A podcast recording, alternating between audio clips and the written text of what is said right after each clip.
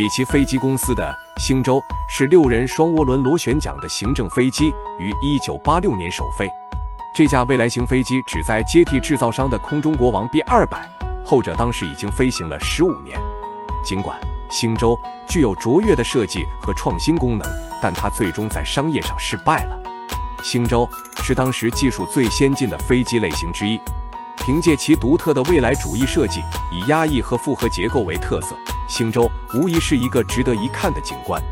它设计于1982年，是第一架完全复合材料的公务机，比同级别的其他飞机更坚固、更轻。星舟也是第一个涡轮螺旋桨推进器，其中涡轮螺旋桨发动机被放置在飞机的后部。这两个设计特点意味着星舟为乘客提供了一个更安静的旅程。在计算机盛行的时代下，著名的飞机设计师伯特。卢坦和他的公司决定完全废除蒸汽表。与此同时，这架先进的星舟拥有第一个经过认证的全玻璃驾驶舱，将引人注目的设计与从未见过的技术进步相结合。星舟是一项大胆的事业。虽然这架飞机似乎已经为未来做好了准备，但市场却并非如此。潜在买家对于是否要成为第一个尝试这种独特设计的人而犹豫不决。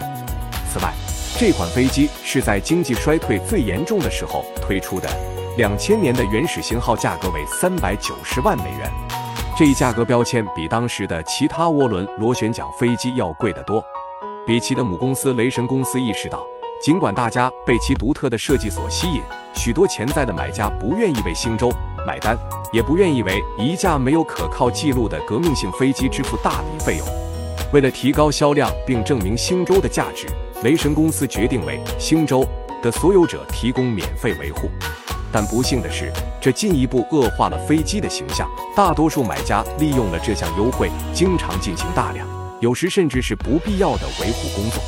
与此同时，潜在的买家错误地认为星舟不可靠，因此需要经常维护。结果，星舟不仅没有带来任何经济效益，而且还花费了雷神公司比预期更多的钱。因此。在花费了三亿多美元之后，该项目最终于一九九五年被取消。比奇公司的星舟总共只建造了五十三架，只有几架售出。